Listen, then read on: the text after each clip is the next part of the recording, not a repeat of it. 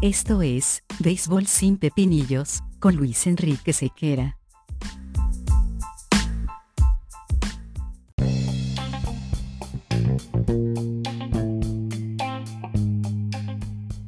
¿Qué tal amigos? Bienvenidos a una nueva entrega de Béisbol sin Pepinillos. No quisiera dejar pasar el agradecimiento a todos ustedes por escucharme y por interactuar conmigo. Esto solamente me motiva a seguir haciendo esto que ya iniciamos hace más de un año. Así que, de hecho, hasta en el número uno entre los podcasts en Venezuela dedicados al béisbol estamos en este momento. Así que no dejo de agradecer y no dejo de sentirme muy contento y, y feliz por estar acompañado por grandes compañeros que también se dedican a transmitir sus inquietudes a través de esta plataforma. Así que qué bonito de estar bien acompañado cuando se está haciendo un trabajo que por lo menos lo hacemos con mucho cariño y con mucha entrega para todos ustedes. Hablemos entonces de béisbol, es lo importante de nuestro podcast. Y este punto vamos a dedicárselo a la autorización que pronto tendrán los árbitros de eh, revisar hasta 10 veces por juego todo lo que tenga que ver con la sospecha de que un pitcher tenga en el guante, en la gorra, en alguna parte de su cuerpo, en alguna parte del uniforme, en la correa, en la gorra, qué sé yo, en cualquier parte, algún tipo de sustancia pegajosa que consideran ilícita para ejecutar su trabajo desde el montículo. Hemos hablado con muchos lanzadores y ellos nos dicen que por cuestiones de clima, por cuestiones de agarre, por cuestiones de costumbre, por cuestiones históricas, todos han utilizado siempre este tipo de sustancias eh, ilícitas, sustancias pegajosas que contribuyen a que el agarre de la pelota sea mucho más preciso y que en definitiva se pueda trabajar de una manera más coherente. Esto según otras mediciones eh, de empresas que se encargan de, tomar en cuenta el giro de la pelota, eh, dice que cuando hay este tipo de sustancia, el giro de la pelota es mayor, es más pronunciado y en consecuencia más efectivo a favor del pitcher. Entonces, ¿qué pasa? Los pitchers tienen una pelea constante e histórica con los bateadores, porque los bateadores sí están autorizados a poner resina de pino en sus bates para que los bates no se resbalen. Entonces dicen ellos, yo no puedo tener el acceso a la resina de pino o a cualquier material que me permita un mejor agarre de la pelota, pero los bateadores sí tienen la posibilidad de utilizar esa misma sustancia para que los bates no se les salgan de las manos. Entonces, ellos cuentan con una ventaja sobre nosotros. Entonces, ¿qué persigue Major League Baseball? Que los lanzadores se asusten, porque así mismo fue más o menos el contenido de la advertencia eh, y el contenido del, memorándum, que se asusten antes de que se implementen las medidas eh, posteriores que podían traer consigo sanciones, suspensiones o quién sabe qué cosa en materia económica en contra de los lanzadores que utilicen estas sustancias. Entonces, ¿piensa Major League Baseball que solamente asustando o advirtiendo van a dejar los lanzadores de utilizar esta sustancia?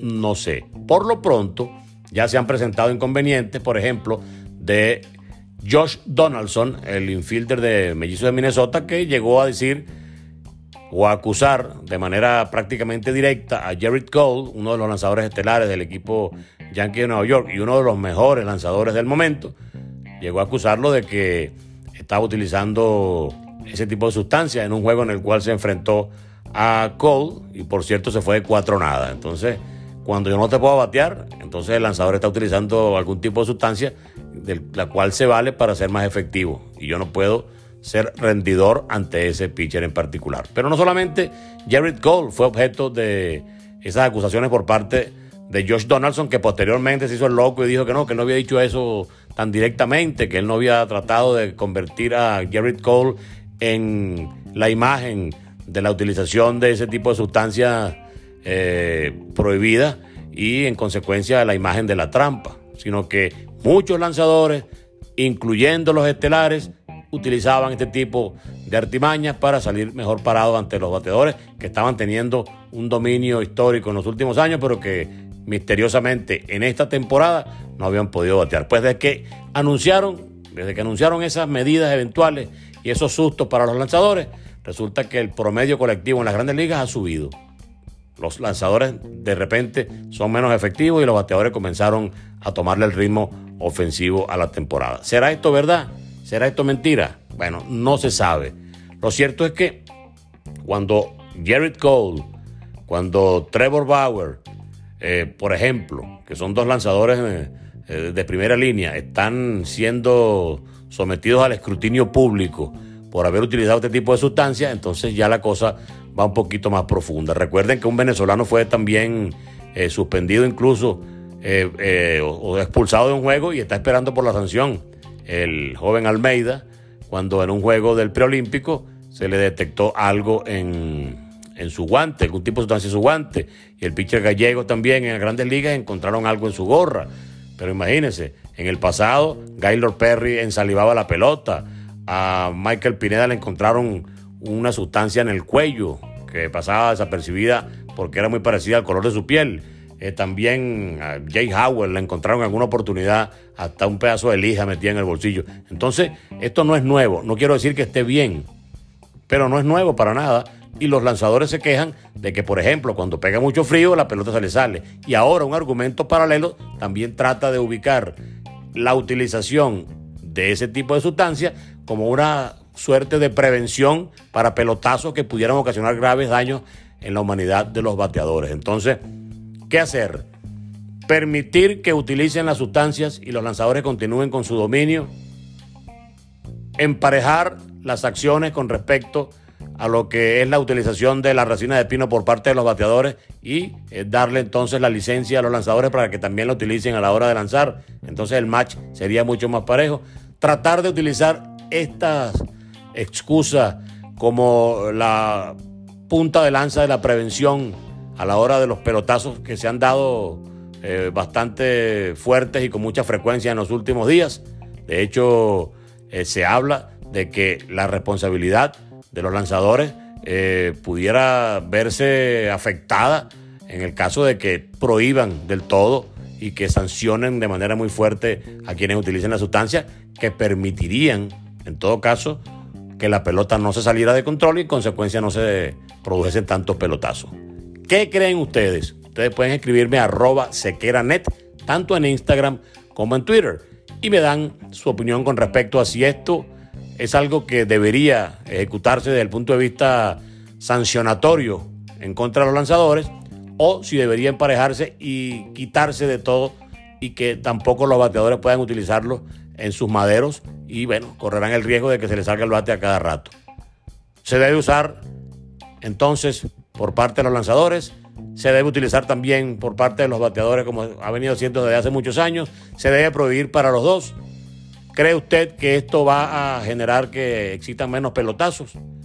¿Piensan ustedes entonces que la utilización de este tipo de sustancias hacen a un pitcher mejor y va en detrimento específico y, muy fuerte en contra de un bateador?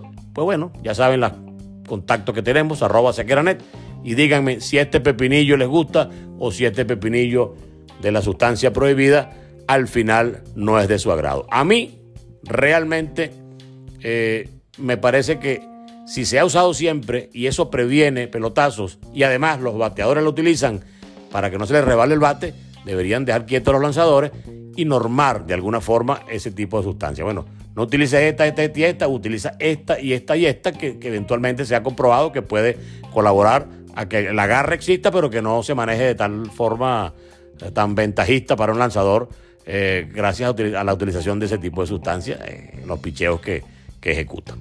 Pero de todas formas, la decisión será siempre de la gente de grandes ligas, de la gente del béisbol, que tiene que buscar lavar la imagen que ha visto afectada por múltiples razones extraterreno, acosos sexuales, eh, violencia doméstica, utilización de esteroides, y ahora resulta que también están buscándole la quinta pata al gato diciendo que los lanzadores están haciendo trampa también porque utilizan eh, aditamentos artificiales para mejorar su eficiencia desde el montículo.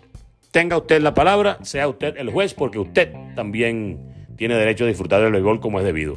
Así que nosotros sencillamente nos encontramos en otra oportunidad en este mismo podcast que usted convirtió en el número uno en el béisbol en Venezuela. Ya saben, nuestro contacto arroba sequeranet y dígame lo que quiera. Un abrazo y nos encontramos en una próxima oportunidad.